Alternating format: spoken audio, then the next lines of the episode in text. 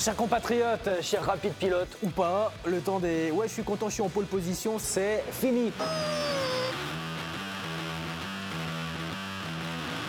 Si je vous dis Formule 1, vous me dites Hamilton, Schumacher, Prost ou Ferrari, mais jamais vous me dites Brexit. Pourtant, avec 7 écuries sur 10 basées au Royaume-Uni, le paddock peut vite se retrouver désuni. Une sortie de Londres sans accord de l'Union européenne peut vite ressembler à une sortie de piste avec des conséquences logistiques potentiellement dramatiques. Quid des visas pour les ingénieurs et mécaniciens non britanniques, quid des commandes des pièces mécaniques. En bref, euh, potentiellement un gros grain de sable dans l'engrenage d'une mécanique bien huilée qui génère, selon f1news.fr, 4 milliards d'euros par an. Alors, exit la F1 à cause du Brexit, on en parle après le générique.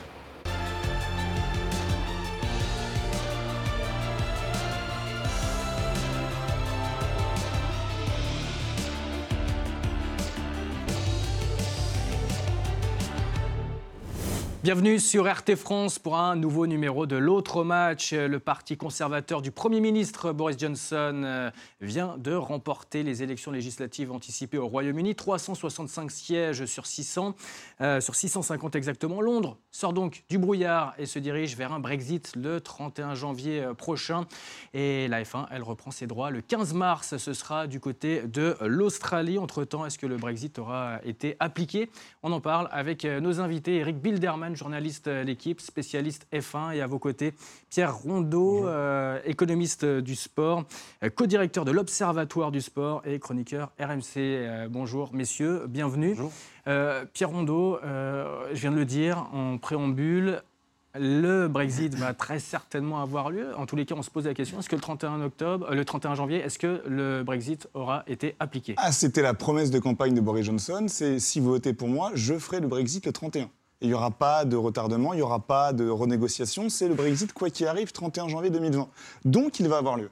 Il aura lieu, c'est certain. C'est quasi, on va dire, c'est sûr à 99,9%. Il pourrait toujours avoir des soubresauts, des renégociations avec l'Union européenne, mais il aura lieu.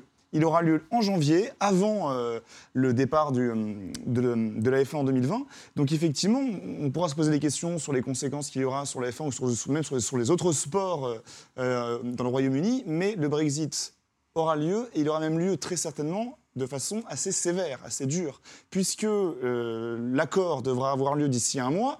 Forcément, les négociations vont être accélérées, et si les négociations seront accélérées, c'est qu'on aura très certainement un Brexit, dur qui pourrait porter atteinte euh, à l'équilibre économique de l'Union européenne.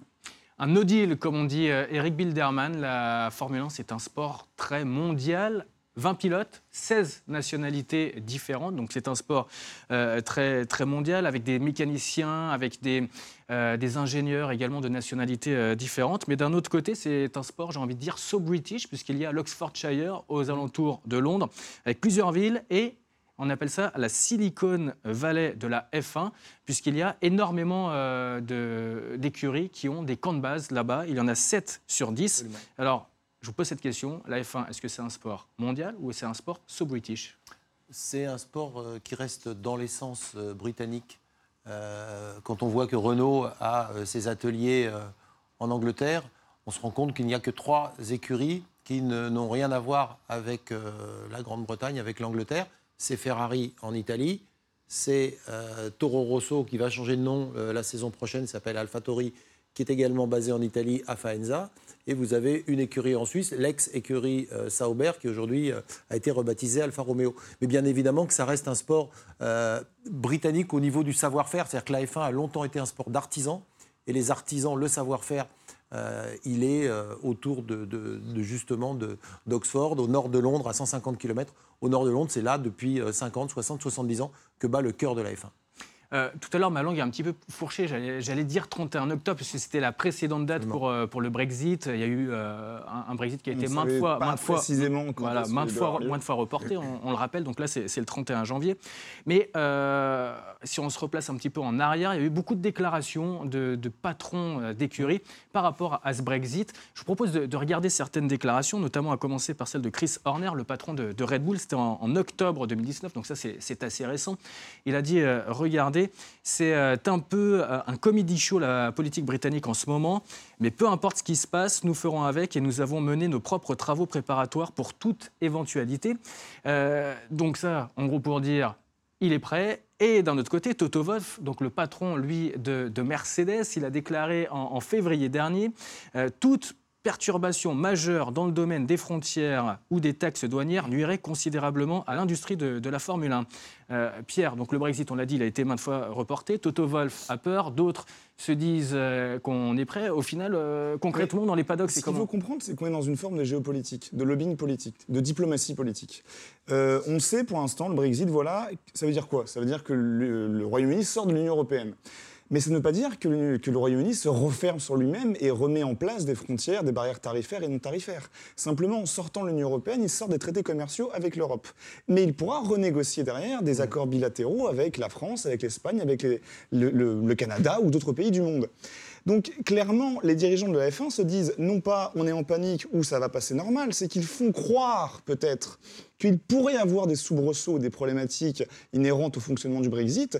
Donc parce que la F1 en Angleterre est très importante, parce que le, secteur automobile génère des milliers d'emplois, une fortune assez colossale en termes de retombées économiques, ils mettent en avant les risques que pourrait avoir le Brexit pour chercher à, imposer un accord bilatéral entre la FIA et le Royaume-Uni pour justement faciliter les accords commerciaux, les échanges, les accords de visa avec les travailleurs étrangers et faire en sorte que tout se déroule normalement finalement. C'est pas de dire le Brexit, protectionnisme, danger, c'est de dire Brexit, qu'est-ce que ça veut dire?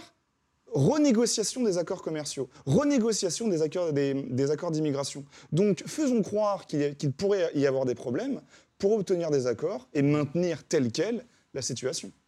Mais, concrètement, euh, on parle beaucoup de, de danger d'un point de vue logistique, euh, de queue, euh, notamment entre tunnel sous la Manche. au tunnel sous la Manche, mm. parce qu'il y a quand même beaucoup de, matériel qui circule. J'ai envie de vous donner l'exemple de Renault. Renault qui a un camp de base à Enstone en Angleterre et également à Viry-Châtillon. D'un côté, on fabrique le moteur, de l'autre mm. côté, on fabrique le, châssis. Mm. C'est quand même un gros problème pour Renault. Alors justement, Renault est peut-être une des écuries qui pourrait avoir le plus de soucis puisque euh, certaines entités ont, euh, bon, on va prendre l'exemple de Williams par exemple, euh, ont tout leur, leur savoir-faire, leur technologie et le matériel humain et technologique qui est basé en Angleterre. Renault a des échanges de compétences et des échanges de, matériel.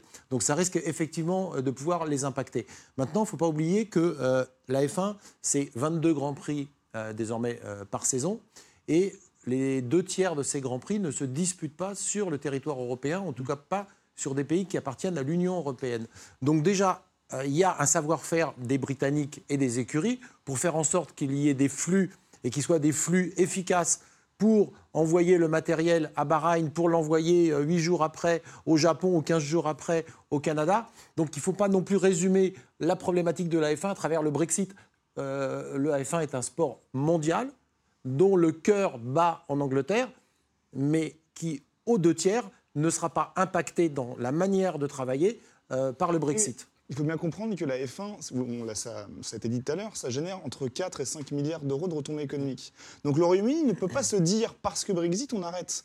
On, refuse, on supprime plus de 40 000 emplois, on se retire de ce milliard potentiel de retombées économiques. Donc mécaniquement, parce qu'il y a un savoir-faire, parce qu'il y, y, a une histoire, une culture, on renégociera des accords commerciaux, des accords par rapport à l'immigration, des, accords de libre circulation des travailleurs, pour maintenir le marché. Ce serait trop dangereux pour eux de dire on arrête protectionnisme, on ferme les frontières et on remet en place des barrières tarifaires. Mais quand il y a 40 tonnes de, matériel euh, qui, qui circulent entre les grands prix, euh, quand, certes si c'est le Grand Prix euh, de Russie, des États-Unis ou du Mexique, c'est pas l'Europe, mais si c'est le Grand Prix de France, de, Monaco ou Spa-Francorchamps en Belgique, là on passe par, par l'Europe. Il y a 40 tonnes de matériel à, transporter, fret aérien, maritime. les éléments de pièces mécaniques également, je crois 500 éléments des monoplaces Renault reviennent en usine après un Grand Prix pour être Bah, encore une fois, le pragmatisme va l'emporter. Euh, on ne peut pas imaginer que le monde de la F1 et euh, l'industrie, parce que c'est une industrie en Angleterre liée au monde de la F1, les emplois euh, et, tout ce qui fait aussi l'image de ce sport, mais l'image de ce pays, puissent être à un moment donné impactés par des décisions qui seraient des décisions négatives. On sait que même si au 31 janvier, il y a un Brexit dur, on va rentrer à partir du 1er février dans les négociations sur chaque élément qui va constituer la séparation entre la Grande-Bretagne et le reste de l'Europe. Donc à partir de là, les éléments liés à la libre circulation euh, des, matériels du matériel euh, et donc des échanges commerciaux euh, va de toute façon euh, être décidé au fur et à mesure. On ne va pas le 1er février d'un seul coup faire en sorte que plus rien ne puisse passer de manière, on va dire, sereine. De toute façon, ce qu'ont prévu certaines écuries, dans l'hypothèse où le Brexit dur devait accoucher euh, d'incohérences euh, au niveau des douanes et des formalités, certaines écuries, Mercedes en particulier, sont prêtes à implanter une partie euh, de leur euh, savoir-faire sur, par exemple, le territoire allemand. C'est-à-dire qu'ils pourraient, en cas vraiment de Brexit dur, retirer une partie du matériel Mais humain et faire en sorte que les voitures puissent être révisées en Allemagne et ne pas retraverser la frontière systématiquement s'il s'avérait qu'il y avait un risque à un moment donné de blocage. Donc il y a des, des- des- des risques de perte d'emploi au Royaume-Uni Alors, voilà, il faut être- je pense que les Anglais et les Britanniques sont très pragmatiques. Oui. Euh, je pense que s'il s'avère que leur Brexit dur va provoquer la suppression de 40 000 emplois, ils vont y réfléchir à deux fois. Ils vont dire OK, euh, négocions des accords bilatéraux entre l'Union européenne et euh, le Royaume-Uni pour le fret et pour le transport de matériel. Ça m'étonnerait que Boris Johnson, nouvellement élu, dise voilà, Brexit dur, vous êtes content, maintenant je supprime 40 000 emplois.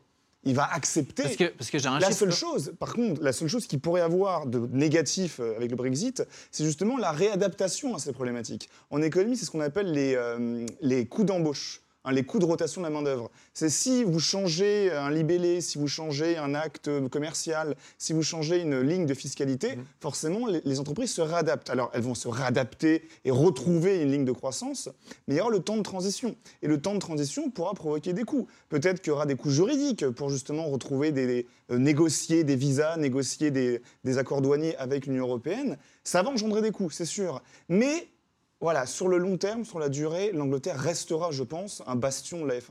Parce qu'en en Angleterre, le sport auto, selon une étude de l'université de, de Coventry en 2013, c'est 10,5 milliards euh, d'euros, c'est 41 000 emplois et 4, 500 entreprises qui sont impliquées directement. hein. Il y a quelques mois, il y avait un dîner organisé en Angleterre, à Londres, par Ross Brown, euh, qui est euh, le directeur technique de, de- de la Formule 1, euh, qui est donc l'ancien patron de Ferrari, euh, qui, est un, qui est un Britannique, et qui, à la question sur le Brexit, euh, souriait en disant Mais de toute façon, vous imaginez bien, et c'est ce que disait Pierre, que le- l'Angleterre, le, enfin le Royaume-Uni, ne va jamais euh, couper cette branche, qui est une branche vitale, et qui est d'autant plus vitale que la Formule 1 aujourd'hui, elle est dominée par qui? Elle est dominée par Lewis Hamilton, elle est dominée par des Mercedes, mais ces Mercedes sont en partie conçues, pensées, assemblées euh, également en Angleterre. Donc cette technologie, ce savoir-faire, cette image de marque et euh, le fait que vous allez l'année prochaine, en plein cœur du Brexit, peut-être avoir Lewis Hamilton qui va égaler Michael Schumacher, devenir pour la septième fois champion du monde de Formule 1,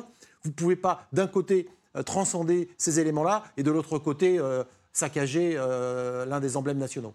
On ne peut pas scier la branche sur laquelle on, on- on est assis. Messieurs, on marque un arrêt au stand et on revient dans un instant pour la deuxième partie de l'autre match.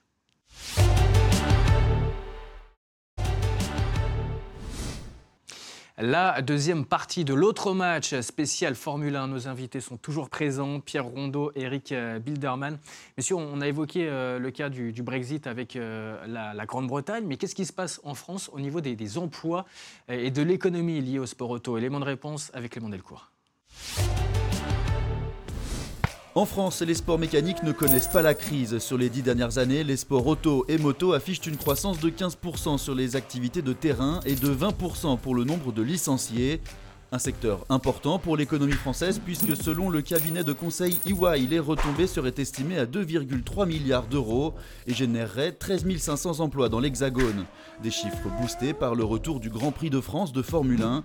En 2018, il a généré 78 millions d'euros de retombées économiques avec un impact fort sur les emplois dans la région PACA. Petit bémol tout de même, deux tiers des 1400 salariés de Renault Sport Racing sont basés en Grande-Bretagne, pas l'idéal pour la figure de proue du sport auto français. Messieurs, on évoquait tout à l'heure le cas de, de Renault.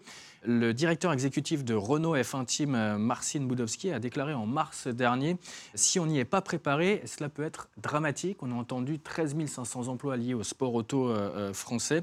Est-ce qu'il peut y avoir un drame social à cause du Brexit en France? Si on n'est pas préparé. C'est, vraiment, c'est ce qu'il a dit, je pense, au bout d'un moment, que les, chefs d'entreprise, les PDG des grandes multinationales sont suffisamment pragmatiques parce qu'ils se savent euh, dirigeants de sociétés pesant, plusieurs milliards d'euros de retombées économiques par an, que pertinemment, il faut anticiper les actes du Brexit. Et ils savent très bien que s'ils pourraient, s'il y a une seule possibilité à ce que ça puisse supprimer des emplois, bloquer les accords de libre-échange entre le Royaume-Uni et la France, ils vont anticiper la chose et ils vont prévoir des éléments de réponse. Donc effectivement, le risque existe parce qu'on s'imagine que le Brexit, c'est fermeture des frontières, c'est les employés Renault en Angleterre qui seront licenciés au profit des travailleurs britanniques chez eux, un peu le, toujours le fantasme du, euh, de l'étranger qui vole notre travail pour les, pour, les, pour les Anglais. Mais encore une fois, je le répète, tant du côté britannique que du côté français, le secteur automobile est un secteur qui pèse énormément d'argent et qui crée énormément d'emplois.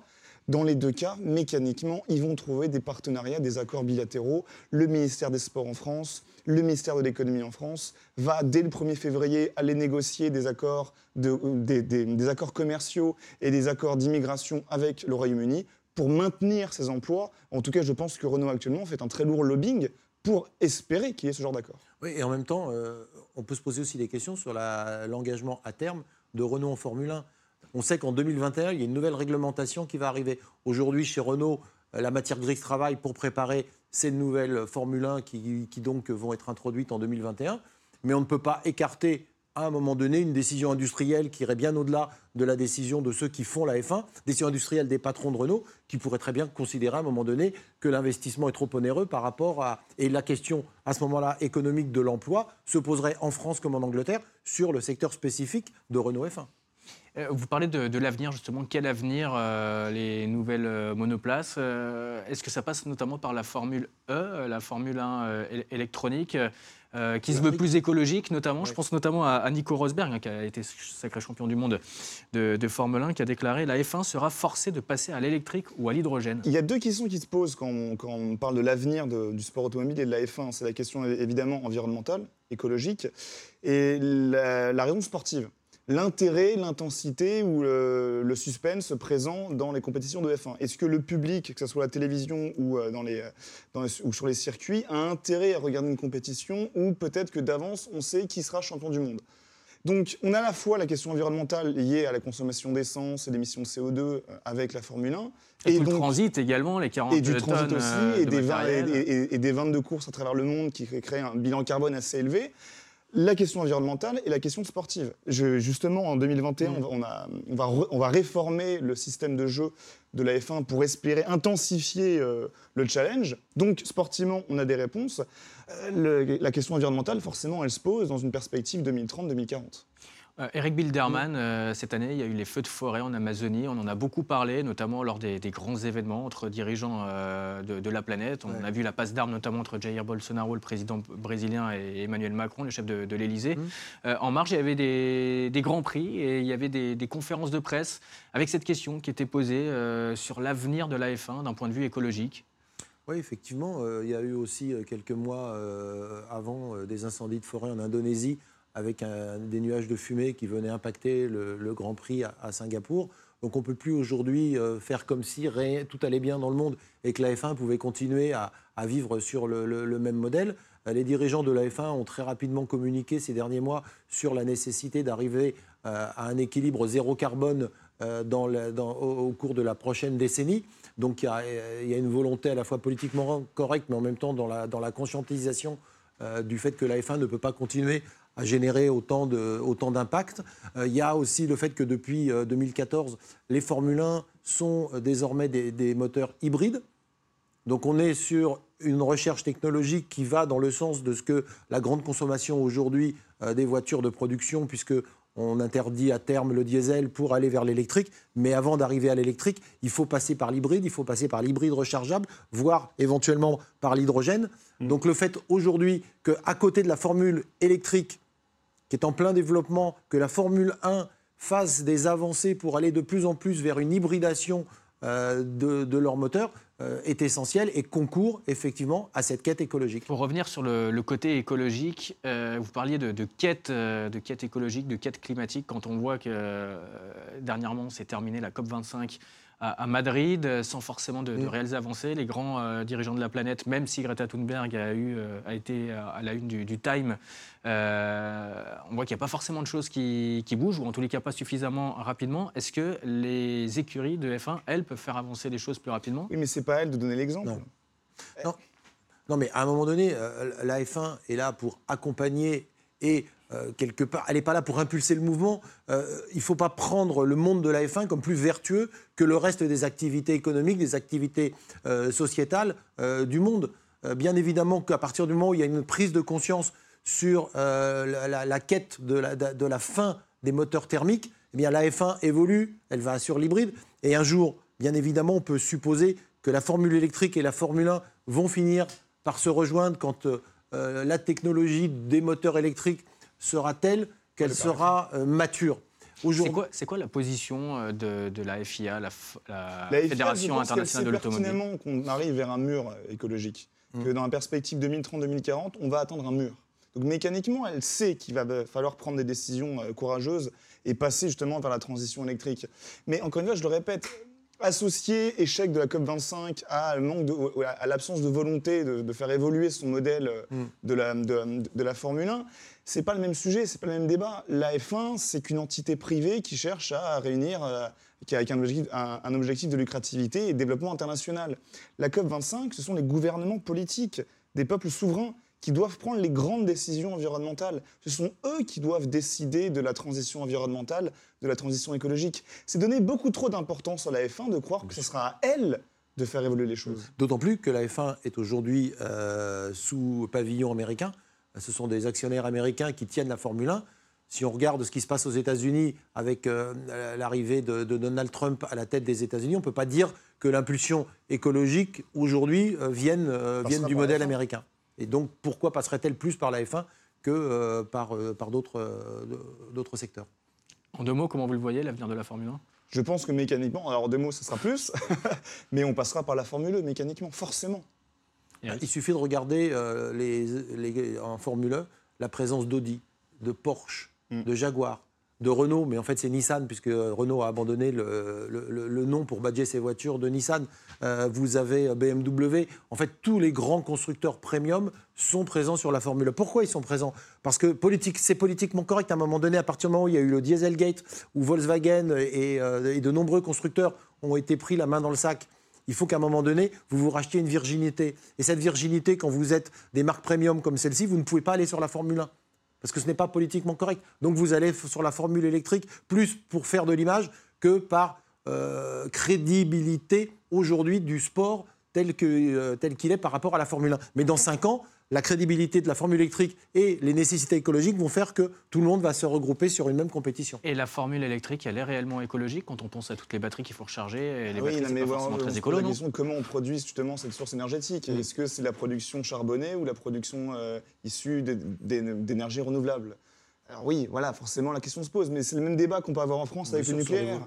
Le nucléaire n'émet pas de CO2, mais euh, il y a des risques environnementaux qui existent tout de même. Mm. Donc euh, électrique, l'électricité ne pollue pas, par définition, mais la question qui se pose, c'est comment a-t-elle été produite? Si c'est par une usine de charbon, oui, c'est extrêmement polluant et bien plus que l'essence. si c'est par l'éolien ou le solaire, bah oui, ça fonctionne. Et puis, euh, n'oublions pas que euh, les batteries euh, contiennent des métaux rares. Ces métaux rares, il faut aller les chercher en Bolivie, il faut aller mmh. les chercher en Afrique, etc., dont le lithium, ce sont des, extractions qui, qui, nécessitent de la main-d'œuvre humaine, de la pollution et cette manœuvre humaine est euh, confrontée à la pollution euh, des sols mm. euh, et, de l'air. Donc ne transformons pas la voiture électrique comme la panacée et le zéro émission. Le zéro émission, c'est juste le zéro émission au moment où la voiture est sur la route. Mais quand vous pensez la voiture, vous la concevez et vous allez chercher les matières premières qui permettent à cette voiture de fonctionner, vous êtes loin du zéro émission. Sinon, ce mauvais vélo. Sinon, c'est au vélo. Il y a le cyclisme également. L'autre match, euh, on fera euh, une émission euh, cyclisme, évidemment. le drapeau à Damien n'est pas complètement arrivé, messieurs. Restez là. Tout de suite, c'est le top 3 de Mounir Kamour. En dehors du terrain, la Russie interdite pendant 4 ans de compétitions majeures, ce qui inclut les Jeux Olympiques de Tokyo, de Pékin en 2022 et la Coupe du Monde de foot au Qatar. Une décision de l'Agence mondiale antidopage pour sanctionner la falsification de données de contrôle. Des athlètes propres pourront participer sous drapeau neutre. Le Premier ministre russe Dimitri Medvedev évoque une hystérie anti-russe chronique. Moscou a la possibilité de faire appel de cette décision. En dehors du terrain, conséquence du succès du parti conservateur de Boris Johnson lors des législatives au Royaume-Uni, la crainte d'un impact négatif du Brexit sur la Première Ligue. Selon le Times, la fédération anglaise voudrait se servir du Brexit pour réduire le nombre d'étrangers dans les équipes, ce qui entraînerait le départ de nombreux joueurs. Autre peur, celle de la dévaluation de la livre sterling et donc de la baisse des salaires et de l'attractivité du championnat anglais. En dehors du terrain, Ferrari sanctionné par la FIA, montant de l'amende 50 000 euros. Motif un écart entre la quantité d'essence déclarée par l'écurie et celle effectivement présente dans le réservoir de la monoplace de Charles Leclerc lors du Grand Prix d'Abu Dhabi. La firme italienne dit douter de cette information, durcissement des règles la saison prochaine pour inciter à une disqualification et non une simple amende. Pierre Rondeau, on a vu que la victoire de Boris Johnson et le Brexit avec Londres qui va sortir du, brouillard, est-ce que ça ne peut pas euh, remettre euh, Londres dans le, dans le flou en ce qui concerne son championnat de foot anglais, la première ligue anglaise Ça a été dit dans, justement dans le, reportage, il y a deux éléments à prendre en considération euh, concernant le Brexit et la première ligue. Premier élément, c'est sur le quota de formation. on sait que la fédération anglaise voudrait augmenter le nombre de joueurs formés localement, donc de joueurs anglais, euh, dans les clubs britanniques et des clubs de mmh. Première Ligue, passer de 13 à 17 sur un effectif de 25, ce qui est assez énorme finalement. Le deuxième élément, c'est sur la livre et la, valeur de la livre, le taux de change. Parce que forcément, si la livre baisse par rapport à l'euro, c'est la valeur des joueurs britanniques qui augmente par rapport aux joueurs européens, c'est le poids économique des clubs européens qui augmente par rapport aux clubs britanniques, et ça crée une, forme de, désavantage comparatif entre les clubs de Première Ligue et les clubs de l'Union européenne. Merci en tous les cas, messieurs, d'être venus et d'avoir évoqué euh, la Formule 1, le Brexit, l'avenir de, la F1. Eric Belderman et, et Pierre Rondeau, merci beaucoup. L'autre match que vous pouvez revoir évidemment en replay et en podcast sur RT France. Excellente journée à toutes et à tous sur RT France. Bye bye.